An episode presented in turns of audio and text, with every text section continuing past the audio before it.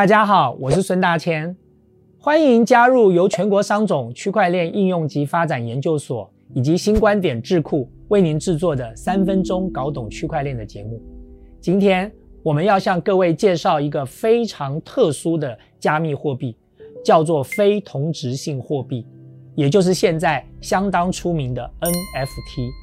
所谓的加密货币，或者我们称之为加密代币，大概可以分成三种类型。第一种是支付型代币，它的功能类似法定货币，例如比特币或者是以太币。第二种是功能型代币，拥有这种代币的用户可以享受代币所带来的服务或者是特殊的权限，例如像瑞波币。第三种是资产型代币。这种代币本身的存在作用，就是作为一种数位资产来保存。例如，我们今天要向各位介绍的 NFT。什么叫做同质化代币？也就是说，每一枚的加密货币，它的价值是相同的。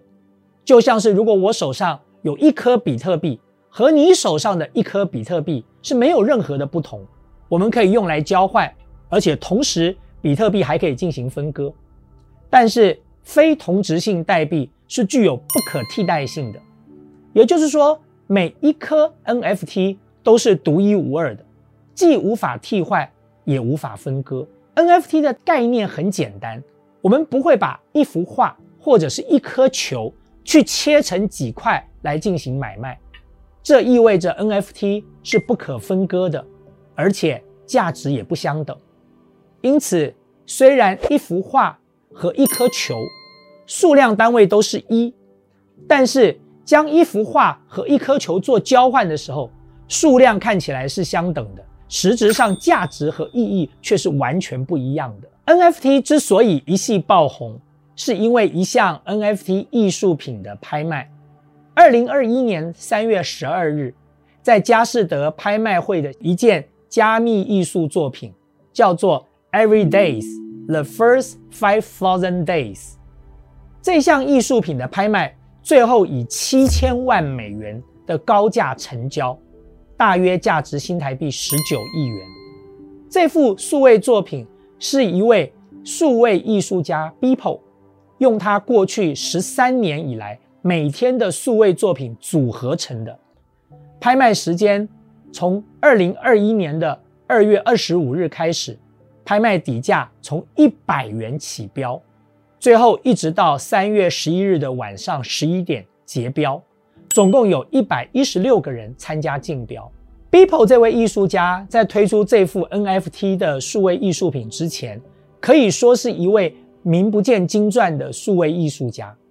相信他本人在这之前想都不会想到自己会成为世界上的一位重量级的艺术家。最奇妙的是，这颗 NFT 所代表的。只是这件艺术品的加密所有权，但是现在任何人都可以在网络上任意下载或者是欣赏到这一幅数位作品，这完全是一个颠覆性的概念。也就是说，你买到的不是艺术品本身，而是艺术品的所有权。除此之外，美国直男 NBA 也曾经发行过一款收藏球员灌篮。